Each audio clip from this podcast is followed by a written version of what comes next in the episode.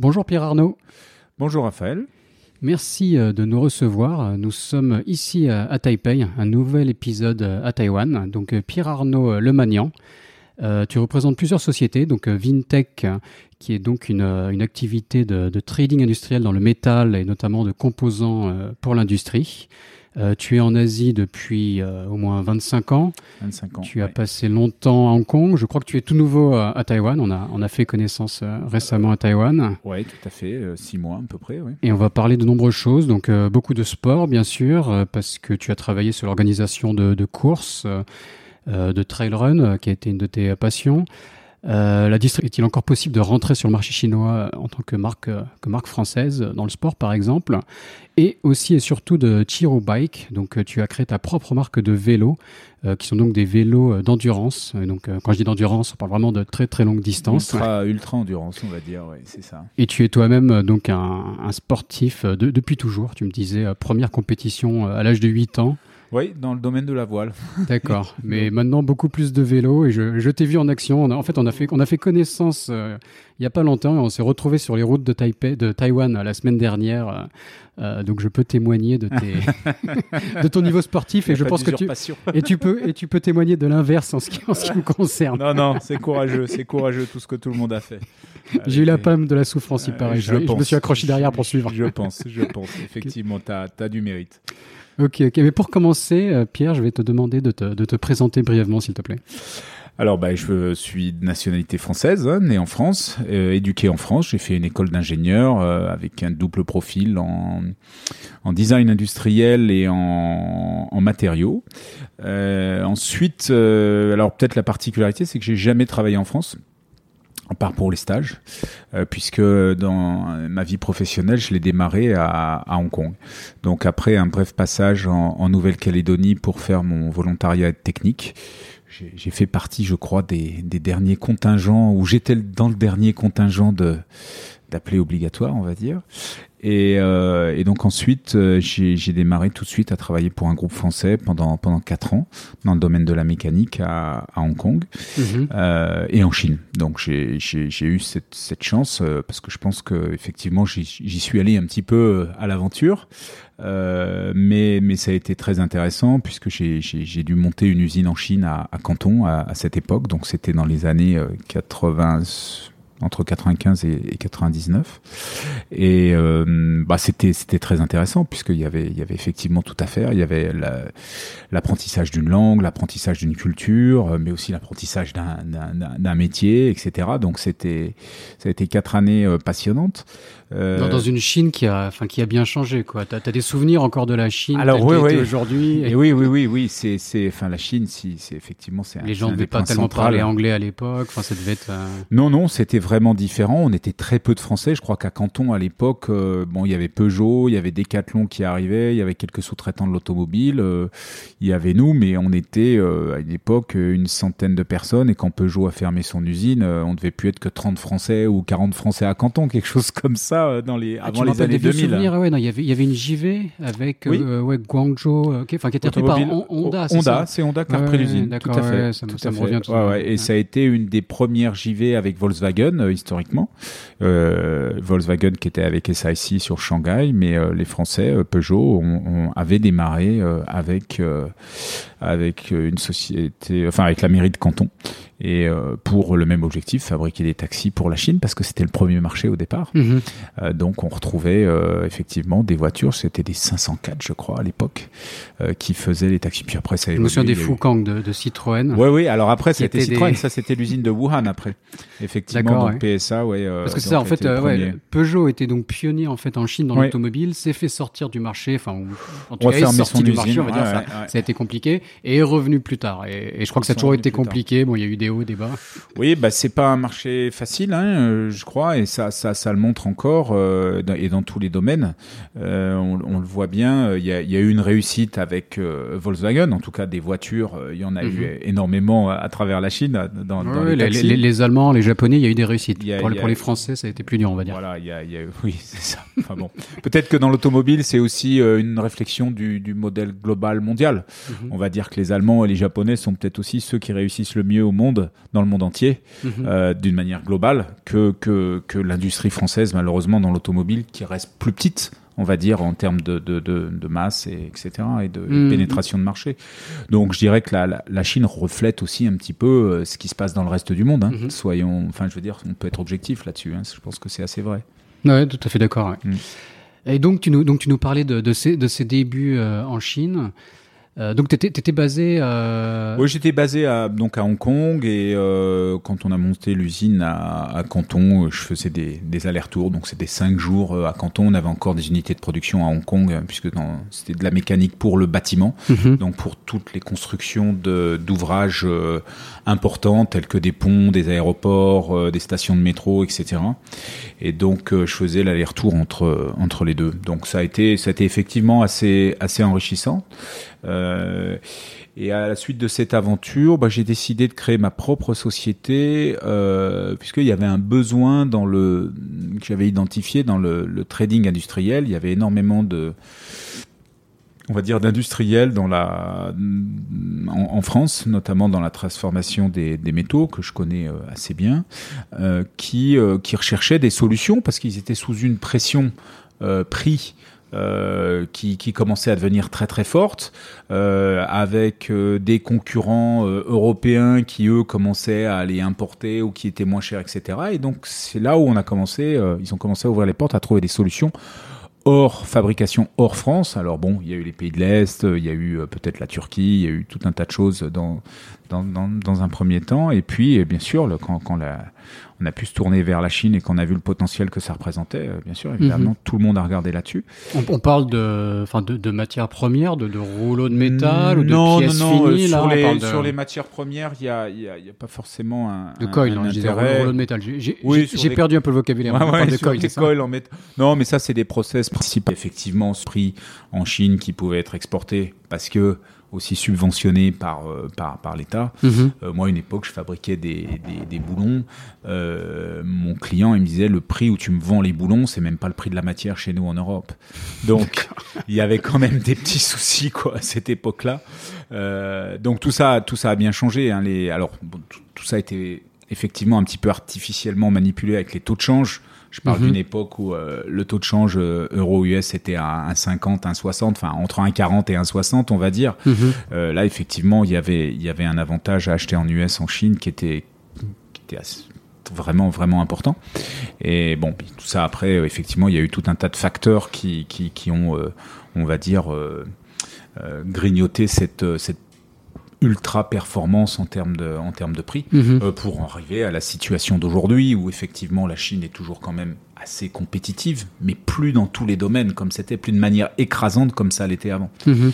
Et euh, je dirais que bon, c'est, on s'y attendait, tout le monde s'y attendait, c'est une suite logique. on parle d'une évolution sur 25 ans, donc c'est pas non plus, euh, enfin ou sur 20 ans, c'est pas ultra rapide, mais ça, ça s'est fait. Parce que là, tu, parles d'une époque où tu me disais que de, de démarrer une trading, euh, euh, c'était quelque, part à la mode. Qu'on voyait, on voyait les. Alors effectivement, oui, il y trading, avait, on disait, il y a des opportunités. Quoi. il y avait, oui, oui, euh, dans les années 90, il y a eu énormément de trading compagnies qui se sont euh, Et pour, à- redéfinir une trading, donc c'est quoi? C'est faire du sourcing en Chine et faire du négoce entre Alors, la, ça, alors, la Chine et l'Europe. Voilà, c'est ça. euh, C'est trouver des. Alors, il y, a- y, a- y en a deux types, on va dire. Il y a eu trading général où les gens vont prendre des produits euh, sur étagère, on va dire, des produits existants fabriqués par des sociétés euh, chinoises et euh, trouver des clients qui sont prêts à acheter ce type de produit et cette définition.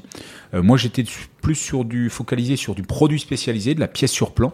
Donc, euh, on me donnait des plans, euh, je, ou, ou des fois même on faisait les plans pour le client et on trouvait un, un- un fournisseur dans notre pool de, de, de fournisseurs qui était capable de faire le produit à la qualité et au prix euh, target indiqué. Et donc ensuite, on, on gérait toute la suite du, euh, de- de- de- de- du suivi, à la fois euh, lancement de commandes, suivi de commandes, contrôle qualité, logistique, expédition, financement des commandes, etc. etc. Mhm. Donc, on a Donc plus de valeur ajoutée que, bah oui, que l'entreprise qui fait juste des Bah, sur étagère où là, là, t'es interchangeable. Alors Bah, que là, là, on est complètement ouais. interchangeable. Ensuite, il y a Alibaba qui est arrivé, Oui, où sûr, effectivement, euh, trouver l'usine. alors même si ça reste que 5% du boulot de fait avec Alibaba, c'était fait en une minute. Mhm. Bon, après, il y a un tri, il faut visiter les usines. Et dans les, nous, la difficulté, en fait, c'est que nos clients voulaient acheter, euh, et notamment dans l'automobile, où avaient des critères de qualité euh, très très hauts, mais ils voulaient un prix chinois. Mhm. Donc euh, c'est aussi un- une équation qui est pas tout le temps facile, où il faut il faut aller chercher un fournisseur qui, qui peut faire des prix très compétitifs, qui est bien équipé, qui comprend bien, mais qui aussi est capable de suivre et de travailler ensemble avec nous pour pour qu'on trouve une méthode et adapter des méthodes pour euh, pour que la qualité soit garantie. Mhm. Donc, euh, enfin, des exemples simples, je sais pas, dans, dans de l'emboutissage, par exemple, on était beaucoup en reprise, où on reprenait, on bougeait les quoi- pièces. C'est quoi l'emboutissage? Bah, c'est c'est la déformation des tôles. Comme dans la- Euh, l'automobile, c'est ça Oui, justement ça quand on peut être dans la- l'automobile ouais, ou dans des, des ou dans de la découpe, on va dire, on va plier des petites tôles pour faire des, Mhm. des petites équerres, par exemple, ou des choses comme ça. Euh, en Europe, on, on- on va faire des, ce qu'on appelle des outils à suivre. Où on va avoir un ruban, un coil de métal, comme on Mhm. disait tout à l'heure, qui va rentrer dans dans un outillage euh, sur une presse avec plusieurs postes de, découpe et qui va vous sortir euh, une pièce bonne toutes les 5 secondes. Alors là, bien sûr, la machine, l'outillage, tout ça coûte très très cher. Mais si on a euh, des quantités qui suivent, 1 million, 2 millions, 3 millions de pièces, etc., bah, ça reste une, méthode ultra compétitive de sortir des pièces qui vont pratiquement toutes être pareilles. Je veux dire, au niveau de la qualité, c'est on se- cette technique permet vraiment de sortir des produits de, de, de bonne qualité. Bon, faut surveiller le réglage, etc. Mais on pourrait presque comparer ça à l'injection plastique, pratiquement. Une fois qu'on a qu'on règle bien et qu'on surveille sa machine, Mhm. tout ce qui sort de la machine est bon. Alors que nous, à l'époque, euh, les, les, les, les usines, encore à cette époque-là, en Chine, travaillaient beaucoup en reprise, c'est-à-dire qu'ils faisaient une étape sur une petite machine qui coûtait pas très cher, avec un outillage pas très cher, puis il la mettait dans un bac où il la passait sur la machine d'à côté, il la reprenait, il la repositionnait, puis il faisait... euh, Mhm. Là, donc il n'y en a pas de pareil. Quoi. voilà, donc c'était, il y avait une succession d'opérations manuelles, et donc quand on dit succession d'opérations manuelles, on peut dire erreur manuelle ou erreur humaine, qui, Mhm. qui est plus, qui, qui peut arriver de manière beaucoup plus fréquente. Donc il y avait un contrôle qualité qui, qui devait être mis en place. On faisait souvent du contrôle unitaire à l'époque. Euh, D'accord, sur- avec des jauges go no go, tout- oui, sur les toutes codes les pièces critiques. devaient être testées. Quoi. Non, sur les codes, enfin pas toutes, mais enfin Ah oui. si contrôle unitaire, oui, ça veut dire toutes. Mhm. Mais euh, quand on avait identifié qu'il pouvait y avoir en cours de production des dérives ou des choses comme ça, le temps qu'on Mhm. réagisse et qu'on retrouve une, une solution technologique pour qu'on ait une stabilité sur cette dimension ou cette forme qui soit euh, bien définie, euh, pour parer au, au- au plus pressé. Notre seul choix, c'est de faire du contrôle unitaire. Mhm. Donc une jauge go no go et on check sur de la code fonctionnelle critique euh, si euh, que la pour que la pièce soit effectivement euh, correcte à chaque Mhm. fois pour être sûr que le lot qui part euh, en container en bateau Ouais. va arriver et soit déclaré bon parce que Mhm. sinon nous on n'était pas payés. Ouais. Et c'était- votre rôle justement d'assurer la, Ouais. la qualité. C'est ça, c'était Et on a, le- on a, c'était on a eu sur le podcast Frédéric de, de Shanghai qui a créé la marque Nivose et qui faisait aussi du, euh, du sourcing à la même époque et qui nous parlait de, sourcing qu'il faisait avec un annuaire papier et un fax. T'as as connu Euh, et- et oui, au vis-à-vis début, oui. de, vis-à-vis de Alibaba maintenant, de Mm, toutes les mm, informations qu'on a sur Internet, c'est juste qu'on voilà, on, s'imagine- on, a du mal à s'imaginer l'époque d'aller chercher des fournisseurs comme ça. Ça, ça Ben, devait être. c'était euh, c'était comme ça avec un fax, puis c'était la foire de Canton deux fois par an D'accord. où il y avait tous les fournisseurs. Alors ouais. bon, c'était très euh, orienté produits et par catégorie, mais on avait aussi des fournisseurs de produits industriels. Et au début, on allait chercher ces fournisseurs sur la foire de Canton euh, deux fois par an, effectivement. Et puis après, euh, euh, on allait leur rendre visite dans leurs usines, on voyait un petit peu, on les auditait, on voyait un petit peu ce qu'ils étaient capables de faire, et, et on était obligé d'en voir euh, un sacré paquet parce qu'on avait euh, un éventail de prix qui pouvait aller de 1 à 10. Et Mhm. celui qui faisait un prix à 1, c'était pas bon. Le prix à 10, c'était pas bon non plus. et c'était un prix qui se situait entre 4 et 6. Là, au milieu, là, c'était des gens qui avaient à peu près compris ce qu'on voulait et, et qui allaient pouvoir nous, nous maintenir, euh, nous maintenir. euh, Et qui n'était pas le mec qui prix. du prix à 1 qui faisait un x5. Quoi. C'était, fallait trouver le bon. Quoi. Non, non, il y avait tout. Il y avait des gens qui avaient rien compris à la demande. Enfin, il y a, il y a, il y a, il y a 20 ans, c'était, c'était vraiment, euh, oui, c'est, très, très spécial, quoi. C'était vraiment très différent. On a eu tout. Et il y a eu un gros écrémage. Euh, il y a, il y a une quinzaine d'années de ça. C'est-à-dire qu'il y avait beaucoup de boîtes qui subsistaient euh, parce qu'ils avaient des, ils pouvaient avoir des, des loans avec les, les banques, etc., qui n'étaient pas forcément profitables. Mhm. Et à un moment donné, euh, tout ça, ça, ça a été, ça a été Nettoyé, nettoyé. Ouais. Et, et aujourd'hui, parce que parce que les- la, Chine a voulu avoir une industrie compétitive et Mhm. essayer de, de structurer un peu ça un peu mieux. Et aujourd'hui, je pense qu'il, il- même si ça reste pas hyper simple de travailler en Chine, ça, ça reste quand même, on, on trouve des fournisseurs qui sont quand même de, de, de très bonne qualité. Mhm. Euh, le bon, faut pas non plus mettre sous, euh, comment dire, euh, pas, pas sous-estimer le, le temps qu'il faut y passer, l'investissement en termes de, de, de, communication, etc. Mais comme avec n'importe quel autre fournisseur. Euh, je pense que quand on va même dans les pays de l'Est, etc., on peut pas juste envoyer un purchase order et, et, et, s'imaginer tout de son côté en France, assis derrière son bureau, que tout va bien se passer. Il y a un travail de suivi, et même en France, de France à France, c'est aussi c'est mmh. obligatoire. Et donc, bah, il y a quand même un gap culturo-technique qui est assez important entre entre la France et la Chine. Et nous, on était un petit peu les les garants que, que ce gap soit soit comblé.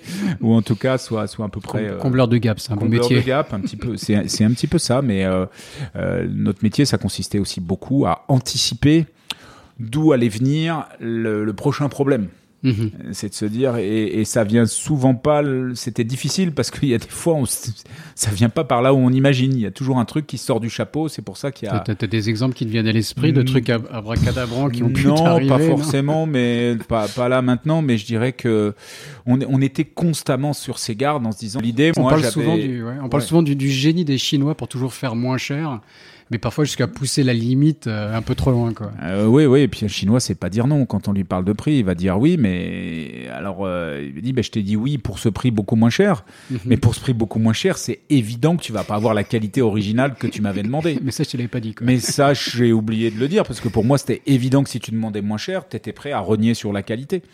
Et donc, en fait, il y a il y a énormément de, dit, de... If, if if ah, chinois. c'est donc donc il y a, y a souvent euh, bien sûr que nous on n'est pas prêt à renier sur la qualité mais qu'on veut toujours moins cher à l'impression mais je pense que la base d'un pour, pour bien travailler avec les fournisseurs, on a travaillé jusqu'à avec 60 fournisseurs, euh, c'est d'avoir euh, d'avoir cette mentalité du, du, du, du long terme et du win-win.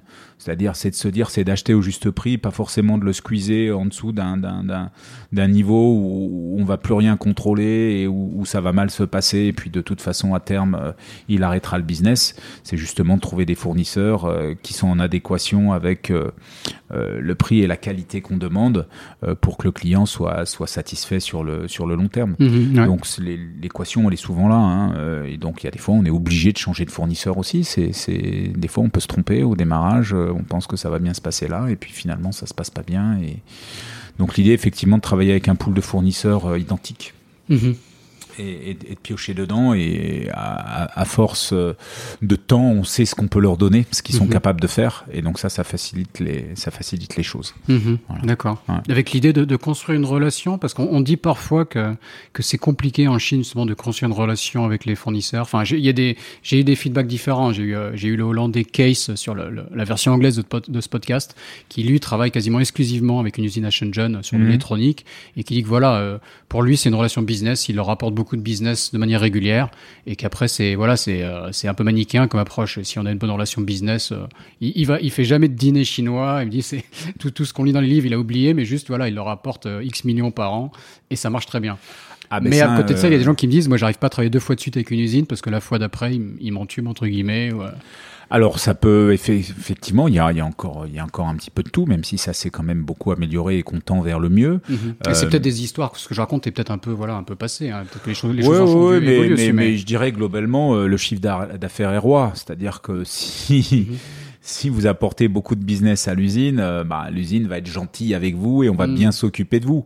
Et à contrario, si vous êtes euh, minuscule et très compliqué, euh, on va vous dire, euh, on va vous prendre peut-être au départ, on va prendre vos commandes, mais on va, on va avoir du mal à les traiter parce qu'il n'y a pas forcément cette envie de, de, de, de, de tirer l'usine vers le haut en termes de capacité technique ou de, de technologie de produit ou des choses comme ça. C'est pas le cas de tous, hein, bien sûr, mais mm-hmm. il y, a, y, y en a souvent qui veulent simplement faire tourner la, la machine hein, et qui fabriquer ce qu'ils savent faire euh, dans les plus gros volumes possibles, avec une pérennité euh, qui soit la qui soit la meilleure possible, avec euh, que ce soit en prix, en volume, etc. Donc, okay, okay. ouais, ouais, non, non, je pense qu'il y, y, y a, moyen de, j'irais, nous, nous travailler avec des des, des, des, usines chinoises dans la, dans la confiance et dans le, dans le long terme, euh, en général, quand on se comprend bien et que les objectifs sont alignés, euh, c'est pas ça peut être compliqué des fois, mais ça peut aussi être. Euh, enfin, moi, je peux travailler. Enfin, si, j'ai un petit peu travaillé avec des fournisseurs euh,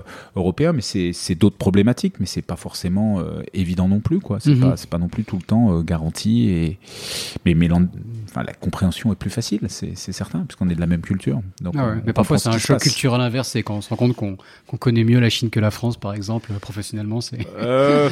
ça peut être non? Oui, alors oui, oui, alors c'est vrai qu'il y, y, y, a des Moi, j'ai découvert les, la, moi, j'ai travaillé avec une usine, des usines dans le groupe Valorec, justement dans le métal, à la fois en mmh. Chine et euh, en Bourgogne. Mm, mm. Et c'est vrai que le bourguignon a aussi sa, sa mentalité, ah ben, voire, même son dialecte en termes de euh, communication. Ouais, ouais, bien sûr. Je, plaisante, mais bon, ça, peut, ça peut, ça peut. Non, non, chaque. Euh, chaque industrie a un petit peu ses spécificités dans ces pays. Bon, nous, on avait des, des freins. Euh, à une époque, on a fait des outillages plastiques euh, et des outillages de découpe également. Et on, le, un des premiers problèmes, c'était euh, le coup de frein mis par les metteurs au point euh, sur machine euh, de découpe ou machine d'injection d'un outillage, la mise au point d'un outillage qui venait de Chine. Mhm. Parce que ça allait prendre le business euh, de son copain qui fait des outillages depuis 50 ans, etc., avec eux, ou 20 ans, peu importe. Euh, et d'entrée de jeu, il voyait arriver l'outillage chinois, il disait, bah, ça c'est pas bien, ça marchera pas, c'est pas la peine de, de, de s'énerver là-dessus, on va le renvoyer, et puis c'est tout. Bon, résultat, aujourd'hui, tous les fabricants français, enfin une grosse majorité de fabricants français de, de d'outillage d'injection euh, font réaliser, euh, gardent la conception, c'est eux qui la maîtrisent, mais font réaliser tous les outillages en Chine. Ils sont, euh, ils sont, ils sont réalisés en Chine parce que mhm. bah, l'usinage, l'assemblage. Les moules, c'est ça Tu parles du, du, moule Oui, des moules, les moules d'injection, par exemple. ça, c'est les, les il y a beaucoup de sociétés françaises qui ont été obligées de faire ça en partie. Mhm. Alors ils gardent la mise au point, ils gardent la conception et tout ça en France, mais euh, la principale euh, sur le, le, moule, etc. Il est, il est sous-traité en Chine. Mhm. Voilà. Mhm. Alors peut-être que ça va changer aujourd'hui parce qu'on parle euh, effectivement de, machines qui sont euh, plus ou moins automatiques. Hein, c'est des commandes numériques, euh, etc. Donc aujourd'hui, les Chinois ont la possibilité, comme des Français, d'acheter des machines taïwanaises, coréennes, suisses, américaines, peu importe. Donc tout le monde peut avoir les mêmes machines. Après, le taux horaire, bah, il dépend effectivement des charges du pays et de la, la, la on va dire, de la capacité à l'usine à la faire, à l'exploiter la machine mhm. au mieux possible pour avoir un taux horaire le plus compétitif. Et aujourd'hui, quand on voit euh, bah, les salaires qui ont commencé quand même à bien augmenter en Chine, hein, aujourd'hui on est, on est pratiquement au même prix qu'à Taïwan, hein, euh, sur des, des, salaires chinois euh, sur les côtes. Donc Taïwan, je rappelle, le, GDP de Taïwan par, est supérieur à celui de la France. En parité de pouvoir d'achat. Ouais, ouais, en parité de pouvoir d'achat.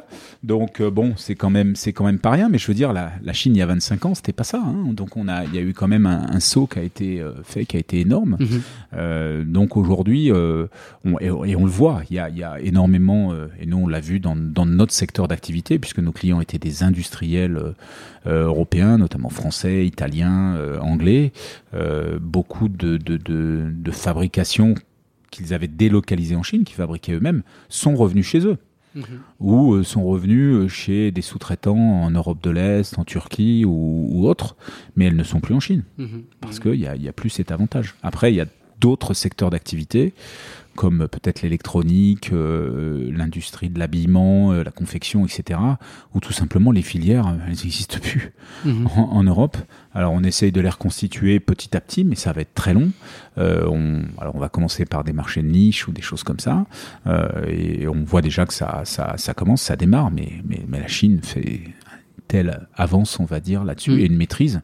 Par exemple, pour vous donner une idée, les vestes euh, de pluie euh, Gore-Tex ou de montagne ou autre chose comme ça, aujourd'hui, elles sont toutes fabriquées en Chine. On n'a pas de fabricant en Europe. Mhm. La, la, la, maîtrise, euh, alors c'est, ça peut être aussi bien des usines euh, qui sont euh, soit coréennes, soit taïwanaises, mais qui sont installées en Chine. Mais la, la technique, c'est, des vestes qui sont extrêmement techniques à, faire puisque c'est, c'est soudé. Et, et, ces produits-là, ils sont, ils sont, on peut les acheter qu'en made in mhm. China. Mhm. Ça, ça, on les trouve pas en made in Thaïlande, en made in Indonesia, en made in Taiwan. Cités comme ça qui se font et qui seront durs à bouger. ça veut pas dire que c'est impossible, hein, mais il euh, y, a, des choses qui sont quand même euh, qui seront difficiles à faire bouger, on va mhm. dire. D'accord. donc on, était donc sur ta société de trading. Euh, donc bien sûr, on va parler de sport, de cyclisme. Mhm. Euh, donc comment comment les choses avancent là? Refais-nous un peu le fil chronologique. Alors le fil chronologique, donc euh, oui, donc euh, la, la, la, la, Vimtech, donc je l'ai créé en deux, 1999. Oui, mhm. ça commence à dater. Et donc voilà jusqu'à jusqu'à 2008, ça a été une activité principalement donc concentrée sur le trading industriel, donc avec une société à Hong Kong, une, une autre société, un bureau représentatif et ensuite une WUFI à Ningbo Mhm. Euh, donc dans le Zhejiang, qui était le, là où il y avait le cœur de mes, de mes fournisseurs, on va dire, pour nos activités. Et euh, ensuite, on a eu euh, la crise des subprimes en 2008, mhm. donc qui a bien secoué tout son petit monde, on va dire. nous, on a eu notre chiffre d'affaires divisé par trois, pratiquement, en l'espace d'un mois. Mhm. et puis, ça a eu énormément de mal à redémarrer au, au volume que l'on avait avant. Et en même temps, il y a eu un phénomène bah, des des taux de change qui se sont euh, un petit peu euh, érodés, euh, des augmentations en Chine au niveau des coûts de production, des salaires, de l'électricité, des matières premières, etc.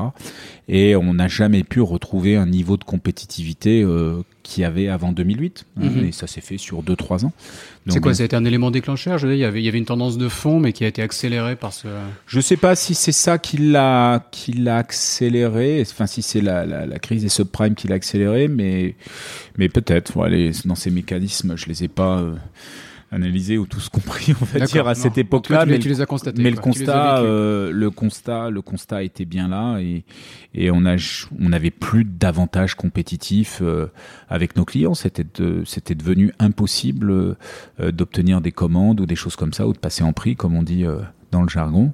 Euh, donc euh, j'ai observé qu'effectivement donc il y avait une, une montée du pouvoir d'achat euh, en Chine et en, et en Asie euh, et que bah, avec cette montée de pouvoir d'achat, les gens allaient commencer à pouvoir profiter un peu plus de leur vie puisqu'on parlait, moi quand je suis arrivé là-bas, tout le monde bossait 6 jours sur 7, 10, 12 heures par jour, c'était pas un problème, il y avait, il y avait qu'une idée en tête, c'était bah, faire de l'argent pour pouvoir s'acheter une maison, une voiture, des choses comme ça, pouvoir progresser en, mhm. en, en, prenant tout ce qui est à prendre maintenant. Hein. Mhm. Les, les Chinois, faut pas, faut pas oublier qu'une certaine génération, ils ont, ils ont vécu des choses dans les années 60, 70 qui ont été quand même 80, euh, qui ont été assez dures euh, au niveau de leur pays. Et euh, il y a des réflexes innés en eux où quand ils voient qu'il y a quelque chose à prendre, il faut le prendre maintenant parce que peut-être demain il sera plus là. Mhm. Et, et ça, je pense que c'est pas que c'est une de leurs forces, mais, mais enfin, quelque part, euh, s'ils en sont là aujourd'hui et qu'on a vu cette euh, fulgurance de, de, de progression, euh, c'est un petit peu. Euh, c'est une génération qui s'est un peu sacrifiée, quoi. Qui a ben, bossé dur. Enfin, ils ont pas choisi, hein, ils ont été sacrifiés, disons-le. voilà, ça a été comme ça pour eux, mais ils ont vécu des époques très très mm. difficiles. Mais même en termes de travailler dur et d'investir, et maintenant on voit des, une génération d'enfants qui parfois, voilà, quand les parents ont acheté deux trois appartements, fait quelques investissements, il y a une société de loisirs qui se développe aussi grâce à ça en partie. Ouais, bien sûr, bien sûr, ouais, ouais tout à fait. Mais comme dans tout pays, hein, on mm. va dire euh, là-dessus, il y a la génération d'après qui, qui en profite. Et euh, donc là, l'idée, l'idée m'est venue de, de, dire bon ben, si notre flux euh, de, de low cost sourcing entre la Chine vers de la Chine vers l'Europe, bon, les fondamentaux sont plus là et risquent pas de revenir. Et donc aujourd'hui, on est on est 12, 13 ans après, on s'est pas trompé. Mhm. on est bien dans ce cas de figure. pensons peut-être à l'autre axe, c'est-à-dire essayons de, vendre des produits français, européens en tout cas, euh, en Chine dans le domaine du loisir. Mhm. Donc, comme tu le disais, euh, moi j'ai bon, commencé dans le sport euh, très jeune en, en, compétition par la voile. Donc j'ai regardé un petit peu la voile au début. Euh, bon, c'est le problème, c'est que la voile en Chine c'est pas du tout populaire. c'est non, pas là. Les Chinois Pourtant, ils savent pas trop nager quoi. L'eau c'est pas trop. trop ouais, il y a ça, mais même même si dans le nautisme il y a il y a quand même beaucoup de pêcheurs chinois. Il y a tout ce qu'on veut dans le dans le loisir. C'est pas quelque chose qui le, le, les loisirs aquatiques, c'est encore pas leur truc quoi. C'est c'est pas quelque chose qui les attire. Mhm. Euh, et donc, euh, donc ensuite, on était dans une époque où euh, moi je pratiquais déjà le sport aventure, ce qu'on appelle le raid aventure. Mhm. donc qui inclut c'est du sport en équipe on est on est quatre hein, trois trois garçons et une fille et où on part sur des des parcours un petit peu inconnus en orientation et en multisport donc en course à pied euh, puis du vélo du rafting du kayak du du rap enfin de l'escalade enfin il y a tout à l'image du, du, du, camel enfin du oui des, des raids un petit peu comme le, le raid gauloise ou ces choses là voilà c'est un peu c'est ce genre de choses. Il y a une mode comme ça quoi il y a, il y a 20 voilà, le Mile 7, c'était assez fort, c'était sur National Geographic, il y avait, il y a ouais, paquet de choses. Et puis après, ça a un petit peu disparu. Ils pensaient c'est très difficile à téléviser et, à faire comprendre aux gens ce que c'est. Donc ça, bon, ça a toujours eu du mal à, à, devenir un sport de masse. En plus, c'est compliqué. Euh, à mettre en œuvre. Faut être une équipe de quatre, faut du matériel, faut se déplacer euh, dans des endroits pas possibles, faut pouvoir s'entraîner ensemble si on veut que ça fonctionne bien. C'était où par exemple les, les, compétitions que tu faisais? Ah les compétitions, ben, on a fait des, des, championnats du monde de raid d'aventure en Tasmanie par exemple. Ah ouais. euh, après on a fait, alors il y avait beaucoup de courses en Chine, c'est-à-dire que la Chine aujourd'hui, enfin à cette époque et bon je pense encore aujourd'hui, je regarde plus trop, mais je pense que les, les prize money sont encore les mêmes. Mais il y avait pratiquement un demi million d'US dollars à prendre en, en deux fois deux semaines mhm. euh, en, en, Chine chaque année. Donc effectivement, ça attirait toujours les meilleurs mondiaux. Et pour euh, les, les, Chinois, c'était en fait un, un, sport qui leur permettait de mettre en valeur leur patrimoine euh, environnement mhm. et touristique. Donc ils nous invitaient et puis on allait on allait faire ces courses là-bas. Il y avait mhm. à peu près la moitié d'étrangers et puis la moitié de, de teams chinois. et donc donc voilà, j'ai beaucoup pratiqué ce, ce sport ce sport à l'époque. Euh, pour euh, qui était en fait qui va nous amener, qui va nous relier tout à l'heure au sport, au vélo d'ultra endurance que je fais aujourd'hui, parce que c'était c'était un petit peu le, le euh, le, le, la genèse de, de, la chose, puisque aujourd'hui, ce qui est très populaire, qui devient très populaire, le gravel et le bikepacking, mm enfin, et notamment le bikepacking, c'est un peu le même ADN, euh, les mêmes racines que le que le raid aventure, c'est-à-dire même tout ce qui est trail run, euh, le Ironman, etc. Quelque part, c'est un peu la, les enfants de ce oui, alors euh, ouais, ouais, effectivement, d'avoir un challenge où on ne sait pas si, si on va aller au bout. Hein. Le, premier, la première idée, c'est déjà de finir la course mhm. euh, avant de penser à, à un placement. Donc ça, c'est c'est ce qui est c'est ce qui est assez intéressant sur ces, ces challenges. Sur le côté aventure, ben on sait jamais trop ce qu'on va rencontrer parce que quand on est sur les courses qui sont les plus intéressantes, elles sont en orientation. Euh, donc il y a, on a toujours des surprises euh, X ou Y, un petit peu à, l'image de ce qu'était euh, le, le, sourcing d'usine en Chine. on a toujours une petite surprise qui va arriver à un moment donné. comparaison. voilà. Et, et donc c'est un sport qui, qui moi m'a toujours intéressé euh, à ce niveau. Et euh, donc j'ai créé ma marque de vélo Chirou en 2009 mm -hmm. pour justement ces besoins de, de, de, faire des machines, de faire des vélos qui soient adaptés à, à ce sport et, que je puisse euh, continuer à concevoir des, des produits parce que c'est un petit peu ça euh, que j'aime faire. Hein. Moi, j'ai fabriqué par exemple ma première euh, planche à voile en carbone. Je l'ai fait, j'avais 13 ans. Mhm. Euh, voilà, donc euh, bien sûr, posais, on est essentiellement sur du titane. Comment ça marche le, carbone je, je, sais même pas comment. C'est quoi ces différentes couches qu'on.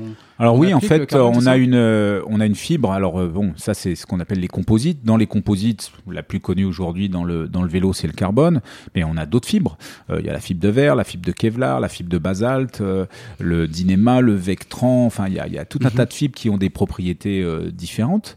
Et donc ces, ces nappes de, de, fibres qui sont soit unidirectionnelles, soit tressées, euh, d'une certaine manière, on va les, les assembler, les mettre les unes sur les autres autour d'un mannequin. Mhm. Euh, mâle, on va dire, et on va aller enfermer tout ça dans un moule femelle et on va on va gonfler ce mannequin sur lequel on a mis le, le, le, le, les couches de tissu pour qu'ils viennent plaquer les couches de tissu dans le moule femelle.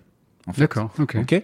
Et donc là, on va avoir un cycle donc de pression grâce à la, à la vessie ou au système de gonflage euh, qui permet de plaquer la, la, la le, le, composite sur le, le, moule femelle. Et on va chauffer en même temps, puisque souvent ces fibres sont enduites d'une résine euh, qui elle va, va prendre, va, va réagir à la chaleur, à la température pour faire -hmm. le cycle de polymérisation. D'accord. Donc, euh, bon, bah, cette technique permet, euh, c'est ce qu'on utilise dans le dans la voile également. Alors, on, on, travaille avec différentes techniques euh, euh, d'infusion, de résine transfer molding, du RTM, de pré-preg, du, du pré-imprégné. Il y a tout un tas de techniques qui permettent de s'adapter aux différentes contraintes qu'on a, parce qu'on peut faire des pièces en carbone aujourd'hui, les pales d'éoliennes, ça doit faire 30 mètres de long, si je me trompe pas, ou 25 mètres, j'en sais Ah, c'est rien. fait, c'est fait en carbone, quoi. C'est fait en carbone pour beaucoup. Alors, il n'y a pas que du carbone, il y a aussi Mhm. d'autres types de fibres dedans. Mais euh, voilà, c'est du composite. Mhm. Et c'est fait dans des moules autoclaves qui sont euh, super longs. Et puis, bah, des pièces en carbone, on peut faire, euh, on peut faire une mo- monture de lunettes en carbone qui va Mhm. peser 3 ou 4 grammes. Et puis, euh, puis voilà. D'accord. Donc, on a, on a quand même une grande. C'est une matière qui effectivement a pris son envol il y a eu une trentaine d'années, trentaine, quarantaine d'années, et qui depuis s'est insérée dans notre vie, euh, à la fois dans le loisir, euh, sur certains certains véhicules aussi, euh, des choses comme ça. Dans le, Mais avec, avec ses limites. Je crois que tu m'expliquais qu'en termes de recyclage, le carbone, par exemple, Alors oui, c'est par un rapport à des métaux qui, eux, sont facilement recyclables. Oui, c'est plus compliqué. C'est Ouais. plus compliqué de le recycler puisqu'il faut se, il faut séparer la résine d'un côté et la fibre de l'autre. La fibre, ensuite, on peut la, la, la, la redécouper, la broyer euh, pour la réinjecter un petit peu à, à l'image de ce qu'on fait en, en injection plastique euh, et, ou, ou de ce qu'on fait aussi dans le métal, puisque le scrap métal, euh, dans, dans une aciérie, tu dois le savoir comme moi, on utilise beaucoup de, de, de scrap métal euh, Mhm. qui, Donc les, les- les restes, les, les déchets métalliques qu'on peut recycler. quoi. qu'on peut recycler et qui sont réinjectés et qu'on Mhm. retravaille pour refaire un alliage euh, Ah avec. ouais, moi, je travaille, je la travaille sur du, du titane. ouais, le le Voilà. scrap de titane. Et c'est- Il est valorisé, il est valorisé. Donc, euh, donc il y a effectivement une, une, une problématique là-dessus. Après, on a euh, nous sur le le- l'ultra endurance des contraintes qui sont un petit peu différentes de ce qu'un coureur va avoir sur le Tour de France, par exemple, Mhm. où euh, ce sont bah, des coureurs qui sont top, qui font que ça, qui sont payés pour et qui vont courir sur les machines entre 2 heures et 4-5 heures maximum, on va dire. Euh, donc euh, ils sont capables de prendre des vibrations, des chocs euh, euh, très, on va dire relativement prononcés. Peu importe, ce qu'ils cherchent, c'est de la rigidité, du rendement euh, pour pouvoir faire la petite différence qui font qu'ils vont gagner des fois un sprint euh, d'une longueur de pneu de 30 mm. Quoi. Mhm. Donc euh, ils vont ils vont vraiment chercher euh, tout derrière. Nous, donc il y a différents matériaux. Donc on, là on, on parlait de carbone, de titane qui est assez spécifique que toi tu utilises. Ouais, il y a de La l'acier la aussi. li- Entre quoi Entre le confort, entre la performance, la légèreté? Alors il y a aussi, critères quand on fait un il y a- choix. ouais c'est ça. Et puis bon il y a des arguments prix. Et même hein, prix, euh, le, le- également. le hein. carbone est plus cher que l'alu par exemple. Bien sûr, ouais, ouais. C'est un, peu puis- un peu les classiques. Le, le kidam qui s'achète un vélo, c'est un peu alu ou, ou carbone. Les Oui, choix puis après, classiques. alors après, il y a des aciers aussi, les, Mhm. les vélos très très entrée de gamme qu'on va trouver euh, euh, en Ah, premier bon, premier ouais. prix, c'est de l'acier D'accord. déjà. Ou, ou voir pour les gens qui font des tours du monde, etc. euh, parce que je crois que c'est plus facile à, si le cadre casse, c'est plus facile de souder de l'acier que de l'alu. Il y a pas de Alors logique comme ça oui, il y a ça, mais l'acier aussi apporte euh, une une certaine souplesse et une solidité et un, une- un amortissement des vibrations qui est aussi super intéressant. D'accord. Euh, nous, on regarde pour travailler avec des aciers très haut de gamme euh, qui sont relativement proches en termes de propriété du titane, parce que le titane reste un, un acier, un alliage. Hein, Mhm. euh, c'est un alliage de titane. euh, et donc, euh, euh, avec euh, oui d'autres composants dedans, bien sûr. Et donc, sur certains alliages d'acier de très haute performance, on, on retrouve des caractéristiques qui sont relativement proches. Un des gros avantages du titane par rapport à un acier très haute performance, c'est qu'il ne rouille pas. Mhm. Hein, on a une très forte résistance à la corrosion. Et donc, ça veut dire qu'un vélo comme ça, on n'a pas besoin de le peindre. Il peut rester brut. Il y a une petite couche d'oxydation transparente qui va se, se créer sur le, le titane et qui fait que votre vélo, vous pouvez le garder 20 ans, 30 ans, 50 ans, il bougera pas. Mhm. Hein, et donc, euh, à, à contrario, euh, l'acier, lui, bah, il va falloir le traiter, lui faire un traitement de surface pour le protéger contre la corrosion, parce que bah, lui, il va, il va, il va se détériorer avec- au, au fil du temps. Donc, il y a- Mhm. il y, a, il y a cet intérêt de durabilité avec le titane, et il y a aussi cet intérêt de, de, de confort, euh, c'est-à-dire qu'il va amortir les vibrations.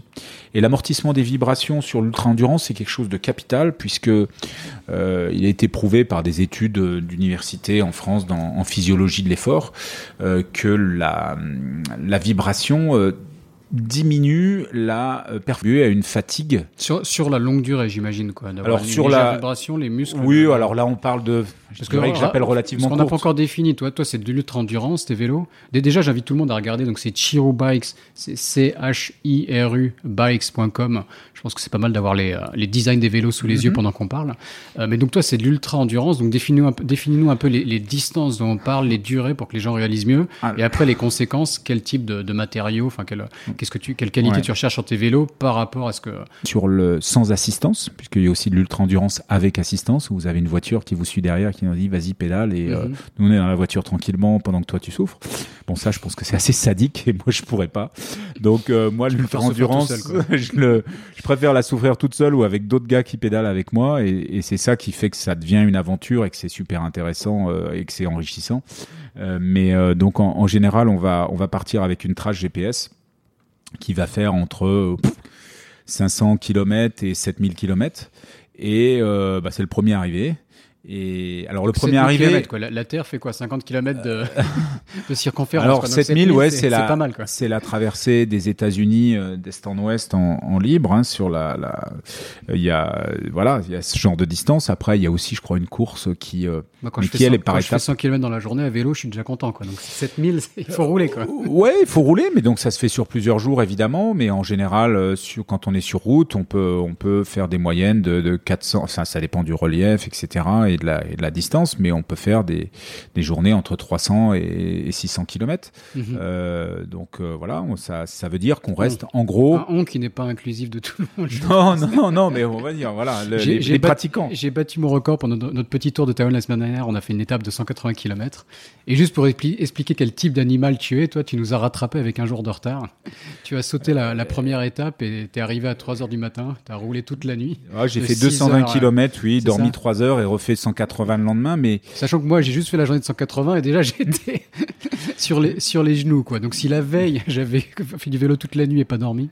Alors il y a y a rien de complètement surhumain là-dessus. Euh, c'est c'est juste une habitude. Moi ça fait des années que je fais ça, mhm. donc je sais que quand je pars 220 euh, km que je vais dormir 3-4 heures et que le lendemain je repasse ma journée sur le vélo je sais que ça passe sans, sans problème et parce que par, par 35 degrés aussi. Euh, euh, il a fait chaud. Il a fait chaud. Un petit peu chaud. il a fait effectivement assez chaud. Mais donc tout ça pour euh, revenir sur le, ces, ces, événements, enfin c'est le format. Donc on est en autonomie euh, complète. On se, on a une trace GPS et on décide de s'arrêter quand on veut, de dormir, de manger avec nos, nos, nos propres moyens. On a le droit d'acheter de la nourriture, bien sûr. Mm En général, on n'a pas le droit de booker d'hôtel à l'avance. C'est en général la règle implicite. Enfin, quand on se retrouve sur des courses comme euh, la, la, la, Silk Road Mountain Race au Kyrgyzstan, euh, des hôtels, il y en a pas. il y a juste des, des petites euh, des petites yourtes qui se baladent ici et là dans les dans les vallées à 4000 mètres et, et, et on fait avec. Mais je dirais que là, c'est il y a, y a vraiment une une dimension de dépaysement, euh, d'aventure, de dépassement de soi. Euh, une des premières épreuves en, on va dire, en, longue distance euh, que j'ai faite, enfin c'était en raid aventure, c'était les championnats du monde donc de raid en, Tasmanie. Donc il y avait 800 km à faire. C'est du raid non-stop, donc il y a juste une pause obligatoire de 6 heures à mi-parcours, et le reste du temps, on, est pratiquement entre on va dire 45 minutes de somme, enfin zéro parce que les 48 premières heures on dort pas et ensuite on fait des, on dort euh, entre une heure et deux trois heures par jour. Enfin au total, moi j'ai compté sur, euh, on a mis 9 jours et demi et j'ai dormi 15 heures sur 9 jours et demi. D'accord.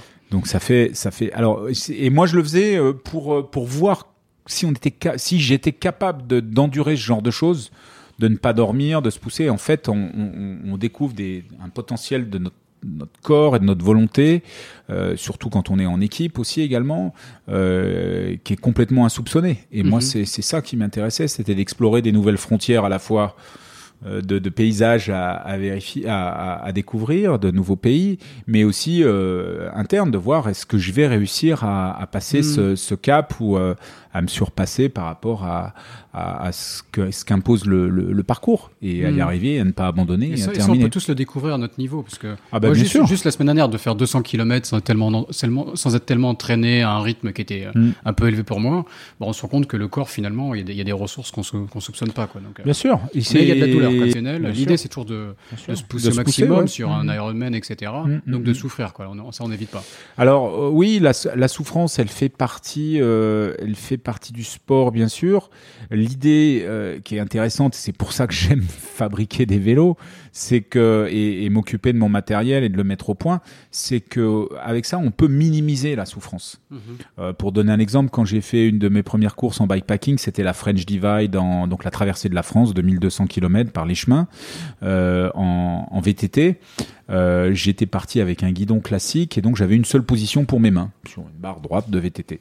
Bon bah je suis arrivé et pendant six mois, enfin quatre mois, mes deux petits doigts de la main de la main droite, j'ai je les ai pas sentis. J'ai eu une perte de sensation puisqu'il y a une mhm. compression du, du, canal carpien, je crois, euh, qui se fait parce qu'il y a trop de poids sur cette main au même endroit pendant des heures et des heures. Mhm. Donc il y a, il y, a des, il y a des petites astuces. Il faut, il faut varier ses positions de main, ça paraît évident. Et donc pour euh, l'année suivante, pour la Silk Road Mountain Race, donc au Kyrgyzstan, j'ai designé un vélo euh, qui, qui était équipé d'un pas d'une barre de mountain bike, mais d'un drop bar, comme sur un, un, un vélo de, route. Des, des cornes comme cornes, c'est ça, mais avec une aérobarre. Et là, j'avais cinq positions de main. Et donc l'aérobar, un peu plus ce qu'on voit au triathlon, donc c'est ces petits pics où on peut se mettre les. Oui, on peut reposer. En fait, on n'a pas besoin de poser ses mains sur le guidon, on pose ses coudes. Et puis on, tient, on tient le, le, cintre un petit peu en avant. aérodynamique, quoi. Un peu comme la position sur les. Alors, c'est pas, nous on le fait pas pour l'aérodynamisme parce qu'on le fait, on, remonte le, ce cockpit, enfin cet aérobar euh, la plus haute possible, euh, pour pouvoir être dans une position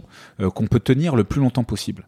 Euh, c'est-à-dire que l'aérobar. Et, qui pourtant n'est pas très confortable au début, quand on n'a pas l'habitude. C'est. Ben, si on est très bas, oui, mais si on est très haut, elle est confortable. Moi, euh, j'arrivais à rester environ euh, sur des journées qui oscillaient.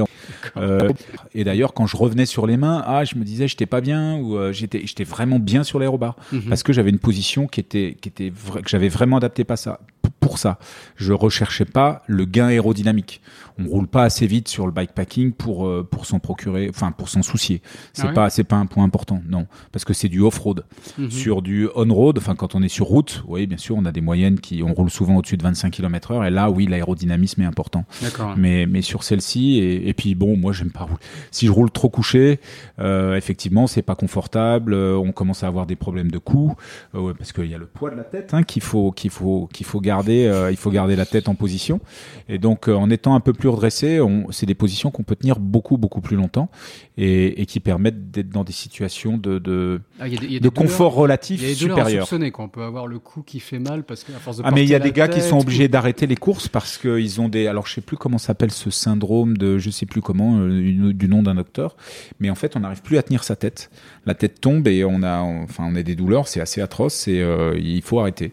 Mhm. Donc, il y a des gars sur certaines courses, ils se mettent du tape ou ils se mettent des petites choses pour essayer de, d'amener un support pour que la, tête se tienne mieux. Bon, après, il faut voilà, il faut aussi euh, se reposer, changer de position, avoir cette habitude. il y a peut-être des gens qui sont plus sensibles que d'autres sur des mhm. choses comme ça, ou alors euh, qui ont qui ont cherché des positions trop agressives et qui le payent euh, au bout de deux ou trois jours. Mhm. Ça c'est ça c'est souvent vu. Donc voilà, il y a, y a, une gestion de cours sur ces événements qui est qui est très intéressante. à la fois en court terme, moyen terme, long terme, je retrouve un petit peu les mêmes les mêmes automatismes que j'avais en voile en, compétition, euh, où on est, euh, c'est un sport d'observation euh, avant tout, et il y a aussi du physique bien sûr, mais on est obligé sans arrêt d'arbitrer entre du court terme, du moyen terme et du, et du long terme. Et en vélo c'est pareil, en fait, le bikepacking, on pense que quand on va traverser le Kyrgyzstan, ou j'ai traversé aussi les Alpes australiennes là entre Canberra et Melbourne, on pense qu'on va s'ennuyer. En fait, on s'ennuie jamais parce mhm. qu'on a toujours quelque chose, euh, quelque chose auquel on doit penser euh, pour euh, bah, se ravitailler, pour le parcours, pour se protéger soi, pour savoir quand est-ce qu'on va se timer pour dormir, pour pour s'alimenter, etc. Donc il y a énormément de, il y a énormément de de, de, de de points à vérifier en permanence et à gérer mhm. euh, qui, qui en fait font que c'est c'est pas du tout ennuyeux. Puis souvent, on a aussi des camarades de, de, de route mhm. où, là, on peut, on peut, on peut discuter, on peut, on peut, on peut faire des bouts de route ensemble. Et, Sachant qu'on rentre dans une espèce de léthargie dans, dans ce type de sport aussi où. Euh, alors il y a des moments où on a euh, effectivement besoin de s'isoler. Je dis ça, j'ai jamais fait 20 heures sur un vélo. Hein, moi, non, non, mais on a des moments. Je parle de, mes, petites 10 heures sur un vélo peut-être. Non, non, mais c'est vrai, c'est vrai. Il y a, y a un peu, moi je rapprochais un peu de la méditation sur mhm. certains moments où, on a complètement envie de s'isoler, même s'il y a quelqu'un qui est avec vous. Ouais, juste avoir des pensées. Que, qui... aussi, nous, le problème auquel on est confronté, donc le, comme je le disais, le, le, le le, le, le cœur est un muscle, les jambes aussi. Mhm. Donc on se dit, mais comment tu peux faire pour pédaler euh, 20 heures par jour, etc. Tes jambes, tu dois être fatigué? Ben non. Non, non, puisqu'on on pédale à un rythme qui, qui nous permet de, de, de, de tenir euh, euh, plusieurs jours d'affilée, euh, 20 heures par jour. Mais c'est comme le cœur, quoi, qui tourne en permanence. Il suffit de trouver son rythme. Et par contre, le seul, euh, le seul organe ou les deux organes, je trouve, qui, où on n'a encore pas trouvé la solution, c'est les yeux. Les Mhm. yeux, on est obligé de les fermer et de les reposer.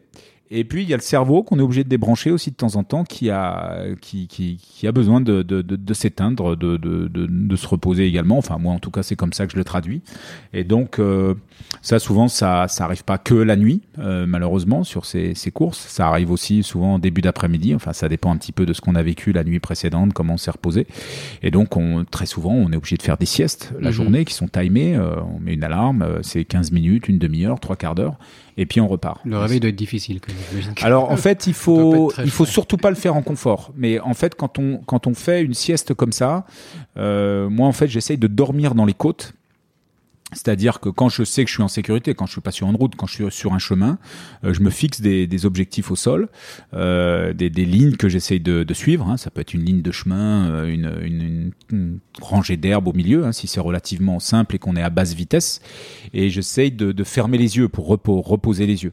Donc euh, sur, euh, on compte, un, deux, trois, ça doit être ouais, Tu quel- t'es jamais endormi sur le vélo quelques secondes. Eh Non, mais c'est le danger. Il y en a que ça arrive Ah ouais, et, et, et, et il tombe.